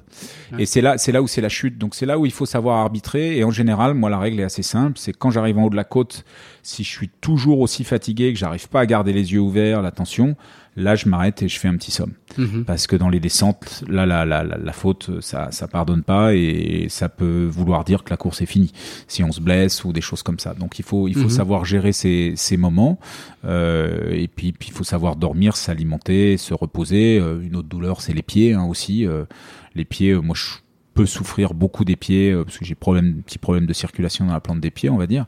Donc faut que je fasse des pauses euh, pour pouvoir me relaxer un petit peu les pieds, mettre les jambes un petit peu au mur, enfin lever les pieds, etc. pour que le sang redescende et puis, et Mhm. puis continuer. Et puis bah, quand on peut pas et qu'il faut rouler, bah, on a mal et on pense à autre chose. hein. La, la douleur, elle est créée, euh, elle est dans le cerveau, elle est là et il faut, il faut se parler et se dire que c'est pas grave, elle est là, et puis on pense à autre chose, et on se focalise sur autre chose, sur son rythme de pédalage, sur sa respiration, sur le paysage, sur autre chose, pour essayer d'oublier ça, et on peut, hein, ça, ça fonctionne. Mhm. Donc il y a un peu, La euh, force du mental, quoi. euh, il y a un peu quelquefois, effectivement, on se retrouve dans de, dans de la, on se fixe des petits objectifs et entre temps on est on est en- dans une espèce de méditation parce que parce qu'on est dans le dur parce que c'est c'est compliqué et on essaie de pousser ses limites encore une Mhm. fois un peu plus loin euh, il y a pas un problème mais je veux dire bon il y en a il y en a qui aiment pousser leurs limites il y en a d'autres un petit peu moins il y en a qui aiment rester dans leur zone de confort d'autres un petit peu moins bon voilà chacun Mhm. chacun choisit un petit peu ce qui lui fait plaisir, mais faut pas croire que ces courses sont faciles. Euh, Il y a des moments qui sont euh, qui sont difficiles, mais c'est aussi, c'est aussi ça qui fait la beauté de ces de ces de ces de ces challenges, hein, parce que bon, avant tout. C'est des courses où il faut terminer. Il n'y a pas forcément de classement officiel tout le temps, et c'est ça aussi, je trouve, qui fait la la beauté du du du, du, challenge, c'est que la première chose, c'est vraiment c'est vraiment de finir, quoi. Mhm. C'est de se dire, est-ce qu'on va pouvoir finir? D'accord. c'est ça qui est qui est aussi, je pense, un un des qui montre la difficulté et qu'il faut vraiment se dépasser pour euh, pour arriver sur ce ce genre d'événement, quoi. Mhm, D'accord. Et, do- et donc tes vélos, explique-nous un peu les, les vélos de Chirou. Dans pourquoi est-ce qu'ils sont adaptés au type d'effort que tu viens de décrire? On, on a déjà parlé du confort, c'est ça? Je Ouais. crois que la transmission d'énergie, forcément sur longue distance. euh, Alors assez oui, euh, si si on veut, moi je le je, je veux dire, je fais pas du touring. Le touring, on n'a pas forcément ce besoin euh, d'être ultra efficace ou ultra, enfin ou relativement léger, on va dire, pour aller vite sur un parcours. Mhm. Euh, nous, clairement, ma définition, c'est du, c'est, c'est du bikepacking rapide, c'est-à-dire bouger d'un point A à un point B le plus vite possible. Mhm. Euh, c'est le, le- le but ultime, il est, il est là, toujours. Euh, et donc, pour le faire, évidemment, le confort est nécessaire, puisque si on n'a pas le confort, à un moment donné, le corps euh, va dire non, c'est fini. Et là, on s'arrête. On s'arrête ou alors on est obligé de faire une énorme pause de plusieurs jours, enfin de un jour, deux jours, peu importe, parce qu'on est cassé. Ou alors on roule beaucoup moins que ses collègues et on se retrouve derrière, mais pourtant on a l'impression d'appuyer tous les jours plus. Mais non, le vélo est trop dur et trop dur à rouler. Ça rappelle des souvenirs, ça. c'est plus dur. Donc évidemment, le transfert de puissance, il faut que le vélo soit efficace, il faut qu'il soit performant, bien sûr. Il faut qu'il apporte du confort et il faut qu'il soit fiable. Parce que si le vélo casse au milieu, bah, ça veut dire qu'on finit pas non plus. Mhm. Donc, y a, y a, y a, pour nous, on axe euh, nos, nos développements sur un. Alors, c'est un compromis, tout ça, bien sûr. Euh, si on fait un vélo trop fiable, souvent, ça peut vouloir dire trop lourd. On, essaye d'ajouter, on, adresse l'ultra-endurance, puisqu'il y a l'ultra-endurance sur route, il y a l'ultra-endurance sur des chemins relativement peu techniques, il y a de l'ultra-endurance aventure, on ne sait pas du tout quel chemin on va trouver, on va avoir, euh, un petit peu comme le Kyrgyzstan, on va avoir un mélange de routes, de single track, de choses comme ça. Et puis, il y a l'ultra-aventure sur des chemins de VTT, où on sait qu'on va faire que du VTT. Donc là, on prend du VTT qui est adapté à ça. Mhm. Euh, alors l'adaptation aussi par rapport peut-être aux, aux autres vélos, hormis les trois facteurs que j'ai c'est qu'on emmène de la bagagerie. Donc, faut que les cadres soient adaptés à pouvoir prendre de la bagagerie. Donc, euh, ça, voilà, on adapte un peu les designs là-dessus pour euh, pouvoir euh, transporter notre notre matériel embarqué, sachant qu'on est sur du, matériel ultra léger. Je t'ai vu voyager très léger la semaine dernière. Oui, mais bon, là, là, on allait à l'hôtel, donc je veux dire, c'est même pas représentatif, mais en gros, sur une course, je vais essayer une course de 10 jours inclus les sacs, c'est-à-dire ce que je vais fixer sur le vélo plus mon matériel, je compte pas l'eau. Euh, je vais essayer de partir avec 5-6 kilos maximum. Et ça mhm. comprend sac de couchage, matelas. Euh, donc on a des, des, des, des sacs pour, euh, dans lesquels on dort. On dort même pas dans des tentes. Euh, et puis et puis de l'équipement pour pouvoir pédaler entre moins 10, moins 15 et plus 40 degrés parce que c'est les ah, températures, les ranges de température qu'on peut rencontrer sur ces, événements. C'est souvent ça qu'on va avoir euh, à la fois de la neige ah, euh, ou, ou, du très très chaud. Bah oui, mhm. fond de vallée, euh, on va se retrouver très, enfin, à 2500 mètres ou 3000 mètres, mais il peut faire 35 degrés, il fait très très chaud, comme mhm. ce qu'on a eu la semaine dernière. mais deux jours après, on va se retrouver un col et il y a une tempête et on se retrouve dans du dans du moins 5. Mhm. Donc euh, c'est voilà, faut être capable de. Donc là-dessus, on a des, des équipements assez pointus euh, sur ce, ce sujet-là. Et puis euh, l'idée sur le bikepacking comme ça, un petit peu extrême en, en haute montagne, c'est un petit peu la même idée que ce que font les alpinistes sur des voies où ils partent où ils partent à deux. c'est c'est pour être très rapide. Mhm. C'est-à-dire que face au, à des changements météo, euh, plutôt que d'être d'avoir une vitesse moyenne qui soit très basse. On va pas pouvoir réagir rapidement face à un phénomène météo. Il va nous bloquer parce qu'on a, ça bloque la progression. Là, au contraire, on a cette réactivité de pouvoir euh, bouger vite. Mhm. Donc, euh, quand je suis en haute altitude comme ça, déjà ma première target, c'est de jamais dormir au-dessus de 2005 ou 3000. Donc, j'essaie toujours de dormir à l'altitude la plus basse possible pour être dans des températures de confort qui soient les les plus simples et mhm. pouvoir euh, dormir le, mieux possible. Si par contre euh, je me retrouve bloqué à 4000 mètres et qui commence à faire moins 5, ça commence à devenir moins confortable. On se rapproche de la survie euh, avec l'équipement qu'on a parce que on veut limiter, on a, on a, on a planifié de pas passer beaucoup de temps là. Mhm. Donc il y a, y a aussi un arbitrage avec la météo à faire quand on se lance dans une ascension. Tu t'es fait peur parfois as eu Des, cas de figure peu limites Ah oui, oui, oui, oui, oui, Non, au Kyrgyzstan, je pense que j'ai failli faire une vraie hypothermie et y rester, ouais. si, mhm. si, je m'étais endormi, je pense que je me serais peut-être pas réveillé. Donc euh, quand on est, il faisait juste trop froid quoi. Il faisait il faisait moins 5, euh, exténué de fatigue, euh, on s'allonge on part pour dire on va se faire une petite sieste de 15 minutes en, s'allongeant par terre et je pense que sur dans ce genre de cas, il y a, il y a eu de nombreux cas en, montagne, je me suis documenté un peu après où les où les gens se réveillent pas. Donc il y a quand même des à 35 degrés, je crois, le cœur s'arrête ou des choses comme ça. Mais il faut, il faut bien, bien prendre en compte que c'est bon. Ça, c'est les courses. C'est réputé comme étant une des courses les plus extrêmes aujourd'hui euh, euh, sur le circuit bikepacking. bien sûr, il faut pas commencer par ça. Et puis, il faut, essayer de, gérer sa, limite sur ce qu'on veut faire au mieux mais en, en essayant d'être en bonne intelligence et en essayant de pas prendre de risques. Un accident de voiture, on n'est pas responsable. Euh, bon, ça peut arriver qu'il y ait des choses qu'on n'ait pas vu venir, qu'on n'ait pas anticipé, euh, que ça soit météo ou autre, euh, ou des, des phénomènes. Bon là, on- notamment, nous, on s'est fait coincer dans un dans un marais à- en haute altitude la nuit, où on progressait d'habitude à euh, 15 km heure, et là, on était réduit à 1,5 km heure de moyenne à pousser le vélo sur 25 km. Bon, bah, ça a changé la de donne. De la boue, comme ça, on a. Bah oui, oui, on euh, s'enfonçait. Enfin, c'était, c'était là, euh, ouais, c'était, c'était, c'était un vrai piège. Donc, mhm. c'était une zone vraiment très, très dangereuse. Et là, il n'y a pas de Et- secours. Je veux dire, t'as pas de. Euh, la voiture secours, elle était à 1000 km derrière. Elle était en queue de peloton, nous on était devant. Sans moyen de communication ou si Bah, on a une balise des- de détresse, on Ouais. peut appuyer sur un bouton. Donc euh, quand on est en Europe, c'est bien, c'est relié à un système, machin, etc., qui vous localise et qui vous envoie euh, euh, un hélicoptère, euh, quelque chose, enfin des secours euh, assez rapidement. Mhm. Quand on est au milieu du Kyrgyzstan, déjà, il n'y a pas d'hélicoptère. Ça n'existe pas, ils en ont pas. Donc, euh, à l'aéroport de Bishkek, il n'y a pas d'hélicoptère. Donc, ils viennent vous chercher en voiture et ça peut prendre 8 heures, 10 heures à venir vous chercher. Mhm. Donc, euh, voilà, on peut compter sur les autres concurrents, évidemment, c'est la première chose. Euh, mais c'est un peu la même chose en voile. Quand les, les, les, les tours du mondiste sont dans le Grand Sud, euh, s'il y a un gros problème, tout de suite, Mhm. c'est ce qui est chose. S'il y a quelqu'un qui est en danger, on va, on va essayer de d'envoyer la personne qui est la plus proche, si on arrive à la contacter, parce qu'il n'y a Mhm. pas tout le temps de réseau, mais comme ils sont sur la même trace, normalement, le, le- celui qui le suit, qui est juste derrière, en théorie, si l'autre s'est pas perdu, euh, il va, il va le voir. Mhm. D'accord. Donc, il peut l'assister. Et, et donc tes vélos, enfin je veux dire, les, les gens qui nous écoutent, euh, est-ce que c'est des vélos qui sont réservés vraiment à une élite pour ce type de compétition, ou des auditeurs qui aiment, qui ont envie de faire des, je sais pas, des, des 200-300 km, ils peuvent s'acheter un vélo chez toi pour se faire plaisir?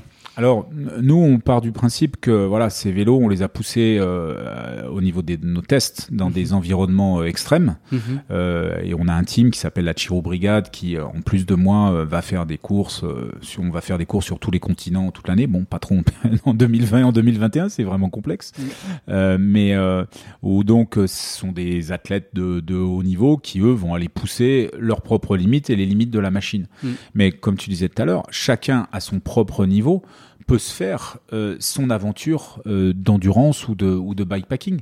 Donc euh, une personne qui euh, euh, est un, on va dire, le, le, le week-end cycliste et qui va aller faire une petite sortie ou deux petites sorties euh, par semaine euh, le week-end, euh, lui, l'effort qui va, et le, le, le- on va dire, le, le- ce qui va devoir, ce que le vélo va devoir lui délivrer pour que son aventure soit, euh, soit, soit euh, vivable et correcte et euh, appréciable, Mhm. Euh, ça va être la, s'il fait, il part pour 200 km, ben, ça va être à peu près la même chose que ce qu'un athlète de haut niveau qui fait du bikepacking va avoir besoin sur 1000 km Mhm. pratiquement. Donc on va À retrouver son- niveau, exactement, voilà, à son niveau, chacun Mhm. à son niveau va retrouver les bénéfices euh, du design et de ce qu'il y a sur ces sur ces vélos. Donc euh, bien sûr que ça ça s'adresse à tout le monde. Alors nous on est quand même passé avec le titane de par la matière euh, relativement euh, milieu haut de gamme quand même. Hein, donc c'est pas c'est pas des vélos premier prix, soyons peux- très clairs. Tu peux donner un ordre de grandeur euh, Oh, sur, euh, sur les kits cadres, donc juste le cadre du vélo, on est aux alentours de 2000 euros et sur un vélo complet, euh, ça commence à 4000, Ah 4005. d'accord, mais c'est pas non plus. enfin,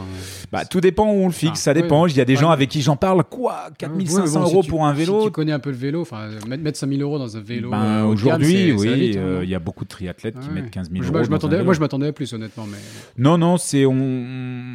Enfin, je dirais les, les, les autres vélos dessus pour moi c'est vraiment beaucoup trop cher. Enfin, 15 000 euros ou 10 000 euros pour un vélo.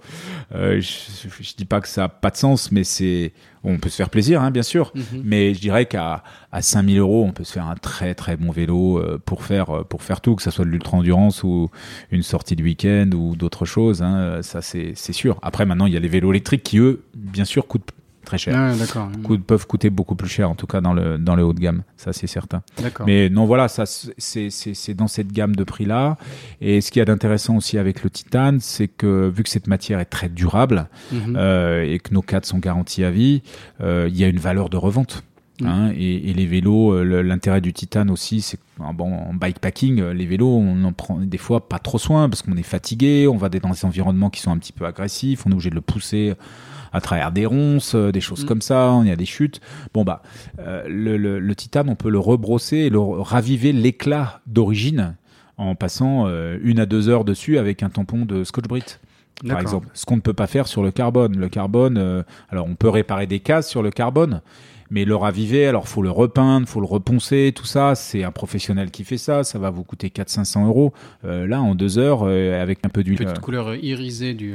du, du oui, titane, alors le titane a aussi des superbes reflets, on va dire, avec la lumière. Alors comme c'est un, un diff- peu comme un arc-en-ciel. Ouais, ouais, c'est difficile de le prendre en photo des fois, mais il faut avoir toujours le même éclairage un peu si on va. C'est un peu la difficulté qu'on a pour les, les photos du site. Euh, et, et sinon, oui, ça, ça, effectivement, il y a des côtés assez intéressants sur cette matière. C'est une matière qui est, qui est qui, qui me fascine un peu, ouais, c'est vrai, Mhm. ça faut le dire. Il y, a, il y a des propriétés et une couleur qui est assez magique. Après, on peut l'anodiser, on peut le peindre, on peut le brosser différemment. Il y a, il y a, il y a plein de choses à faire Mhm. encore avec le, avec le titane qu'on qu'on va explorer dans les années à venir. D'accord. Et sur le côté, donc, créer, créer sa propre marque, euh, tu as vraiment créé donc, tes propres produits, ta propre marque. euh, euh, après, il faut les distribuer. Enfin, euh, enfin, c'est un- vaste sujet, mais comment tu peux nous résumer C'est oui, Parce que ça fait aussi rêver beaucoup de gens qui, qui font du business en Chine, du sourcing, etc. C'est un peu toujours le rêve d'avoir sa propre marque. Quoi.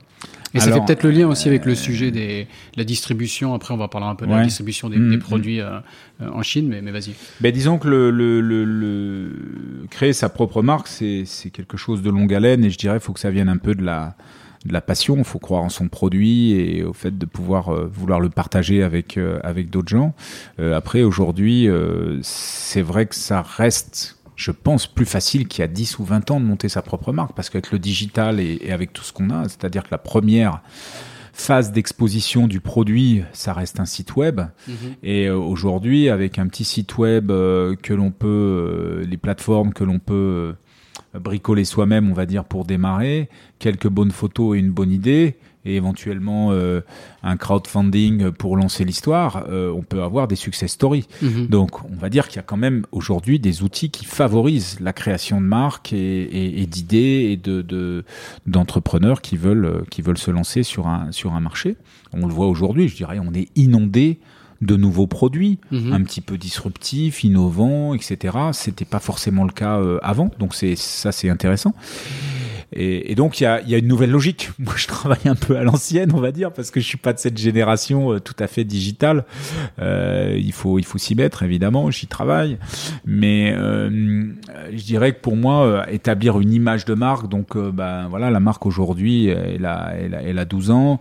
Euh, je me suis focalisé les premières années sur essayer aussi en parler énormément de marques qui se créaient euh, à grand renfort euh, de, de moyens financiers assez importants. Et puis quatre ans après, ils avaient disparu Mhm. parce qu'il y avait des objectifs derrière de progression, euh, de finances, etc. Où, où- où le, le but ultime, c'était vraiment de faire du, du business, quoi. Mhm. C'était, c'était que ça. Et, et ça, je me suis dit, oula, c'est, c'est quelque chose où on peut effectivement euh, consommer énormément d'argent. Alors moi, je joue avec mon argent, donc j'essaye de, de le cramer le moins vite possible, on va dire, hein, de faire. profiter plutôt que de jouer avec celui des autres, où c'est peut-être plus facile de le dépenser plus rapidement. Euh, et, et là, je me suis dit, oh là là, il faut faire attention et on va essayer de jouer la carte de la, de la longévité Mhm. euh, plutôt et pas vouloir progresser euh, trop trop vite. Et aujourd'hui, je dirais, euh, ce qui est intéressant, c'est qu'on est dans une phase où le vélo est en train d'exploser. Donc euh, voilà, nous on a préparé le terrain, on est là depuis plusieurs années, on a un peu cette légitimité sur le ce marché niche. Hein. Nous on est sur un marché niche, on n'est pas du tout sur un marché global. euh, Enfin, je veux dire euh, un mid market qui où il y a énormément de clients. On est sur un petit marché de spécialistes. Et aujourd'hui, je pense qu'on a, on a travaillé une image et une légitimité par rapport à, à la façon dont les vélos sont conçus, comment ils ont été testés, euh, l'histoire un petit peu qu'il y a derrière, etc. Et aujourd'hui, on est en train de, de capitaliser sur toutes ces Mhm. années euh, d'efforts. Alors, il y en a, ça fait 12 ans, évidemment, il était Ouais. temps. Euh, Et tu mais- crées une marque avec des, des, des relativement petits moyens par rapport à ta, Ah bah, les que tu as mais à la fois tu réponds à un besoin très spécifique. Tu es sur une niche, Ben, je pense que quand on est, forcément, ça- oui, quand ça on est petit, t'as- quand on veut tu as fonctionner moins comme besoin ça, de marketing parce que voilà, si tu offres quelque chose d'intéressant. euh, Voilà, c'est on peut pas soit soit on va essayer d'aller euh, attraper la plus grosse part du gâteau, mais où là il y a déjà tout le monde qui Mm. l'a et euh, et il faut beaucoup plus d'argent Ouais. et on a un risque qui est quand même assez fort de de pas y arriver. Mm, mm. Hein, ou alors faut avoir vraiment une très bonne idée ou un modèle de distribution Ouais, ou- disruptif, ou, ou surfer etc. sur une nouvelle mode, mais avec le, avec Voilà. le bon timing. Il faut prendre la voilà, vague au moment. avec enfin, des bons timings, etc. Et il faut prendre la vague puisque ouais. le, le marché du cycle, il est aussi, euh, il est aussi, il y a, il y a des creux, il y a des sommets. Hein, c'est Mhm. comme, comme, comme toute industrie. Et et, et, donc euh, voilà, moi c'est c'est plus un, un, un, travail de passion qu'avant tout que de que de que de business en volonté. Donc euh, mhm. voilà, ceux qui veulent faire du business, c'est aussi possible, mais je je fonctionne pas trop comme ça par rapport à ce à ce à cette marque euh, Chirou euh, mhm. dessus. Donc c'est c'est plus un petit peu une une passion qui m'a permis de, de qui m'a permis de créer mes propres produits et, et, d'y répondre. Et moi, pour moi, c'est quelque chose de capital. C'est quelque chose qui me fait avancer, qui me fait vivre et qui me donne une raison, euh, une raison d'être. Euh, c'est de me dire tiens, j'avais un problème, j'ai créé quelque chose qui l'a résolu, qui l'a résolu pour d'autres aussi, c'est bien. Et moi, ça suffit des fois à me satisfaire, qui est euh, un gros gain financier derrière ou pas derrière pour moi, c'est pas le plus important. Hmm, c'est un épisode, la distribution de, de, de, produits euh, sportifs en Chine, et aussi avec l'idée, euh, voilà, qu'il y a des gens qui nous écoutent, et le, marché chinois fait hmm. rêver, mais la, hmm, la, réalité parfois aussi assez dure, même, même si c'est un marché qui reste énorme. Hein, faut le... Alors le marché, effectivement, en Chine, euh, oui, bien sûr, il est énorme, il, est, il évolue aussi, il devient un peu plus mature, mhm. donc les consommateurs donc n'achètent plus avec les mêmes critères qu'il y a 5 ou 10 ans, et tout, tout, tout change très très vite. les manières de vendre également. je crois qu'une des grosse particularité euh, du, de la Chine, c'est les réseaux sociaux qui sont pas les mêmes que les nôtres, qui fonctionnent pas tout à fait sous la même manière. Mhm. Euh, les, les, Chinois ont vraiment euh, poussé, ont embrassé, enfin embraced, on dit en anglais, enfin accueilli, on sont tombés dans les bras de l'ère du digital. Mhm. un exemple, les magazines de sport, que ce soit dans le cyclisme ou le running, etc., en papier, mhm. c'est pratiquement inexistant. Tout est digital. D'accord. Tout mm. est digital mm. là-dessus. Il y a, il y a, ils n'ont pas eu le temps de faire des, créer des magazines papier pratiquement. Il y en a un ou deux, mais c'est tout. Mm. Et pour un milliard 4, il y a une ou deux publications. Point barre. Enfin, on va dire.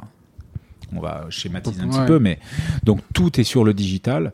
Euh, aller euh, exploiter correctement le digital chinois euh, raison pliquée. C'est mhm. peut-être faisable, mais c'est quand même quelque chose d'assez d'assez complexe de, de, bien voir un petit peu comment ça fonctionne, comment les gens réagissent, fonctionnent, puisqu'ils réagissent pas de la même manière qu'un consommateur euh, européen. Donc euh, il faut il faut bien s'assurer qu'on a soit un relais ou un partenaire chinois qui lui le comprend ou est expert dans la dans la matière.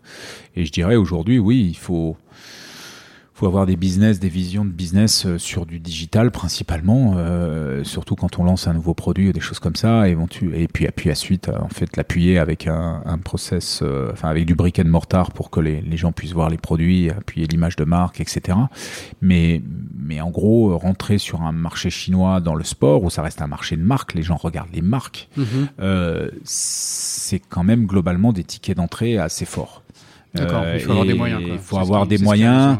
Et les petites marques ne le comprennent pas forcément tout le temps. Ils disent bah mon produit il suffit à lui-même. Il est, mhm. on a un brevet ou il a, il a ci, il a ça. Il fonctionne très bien en France. Et bah non, en Chine il faut, il faut aussi d'autres choses. Donc mhm. les leaders fonctionnent bien. Ouais. Les, les, gros leaders qui mondiaux, etc. là-bas, parce qu'il y a, l'image qui va derrière. On a eu Sandrine Zerbig sur le sur le podcast qui a, qui a ouvert Adidas en, en Chine et, mhm.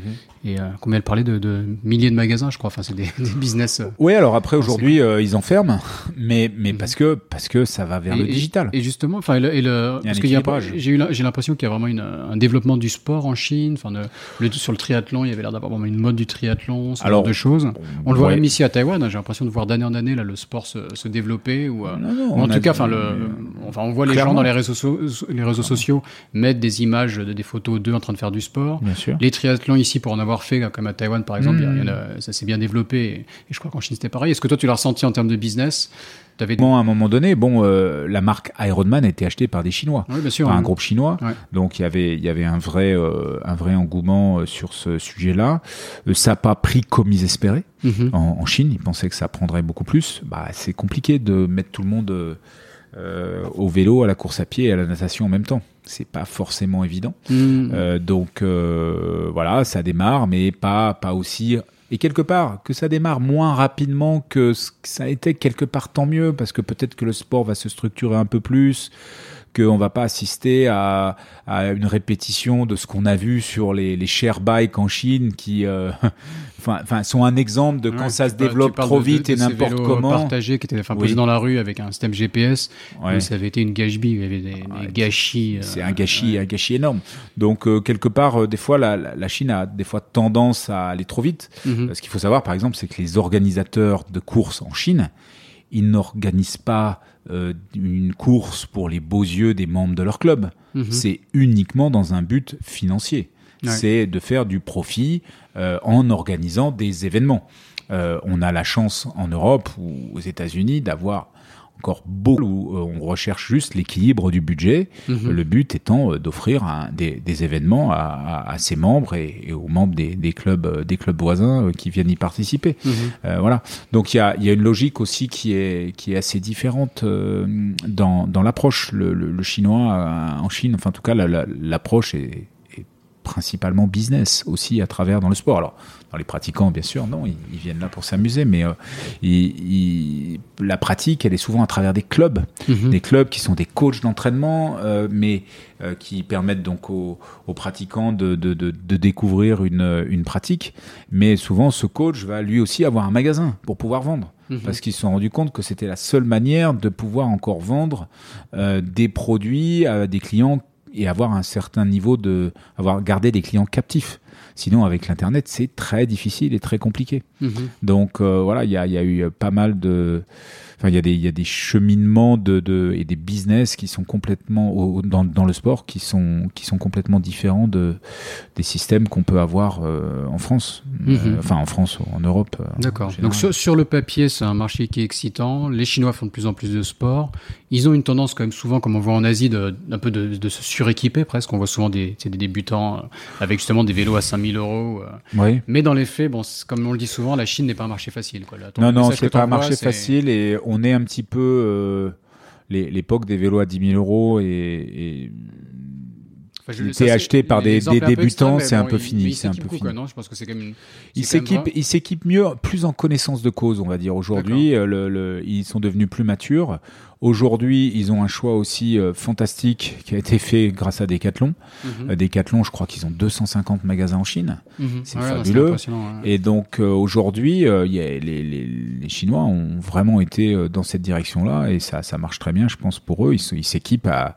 Enfin, il y a, il y a vraiment une offre, euh, parce qu'il y a des sociétés chinoises aussi qui s'y mettent, hein, bien sûr, euh, des offres à, à des prix très très entrée de gamme. Mhm. Et il faut pas croire, il y a euh, beaucoup de gens qui, qui, qui achètent des produits entrée de gamme en Chine. Hein, c'est pas la majorité qui achète les produits haut de gamme. Bien Et sûr. puis évidemment, il y a toujours, c'est un peu comme le type de l'iceberg, où on va voir le gars qui sait pas trop faire du vélo et qui a un vélo qui coûte 10 000 euros.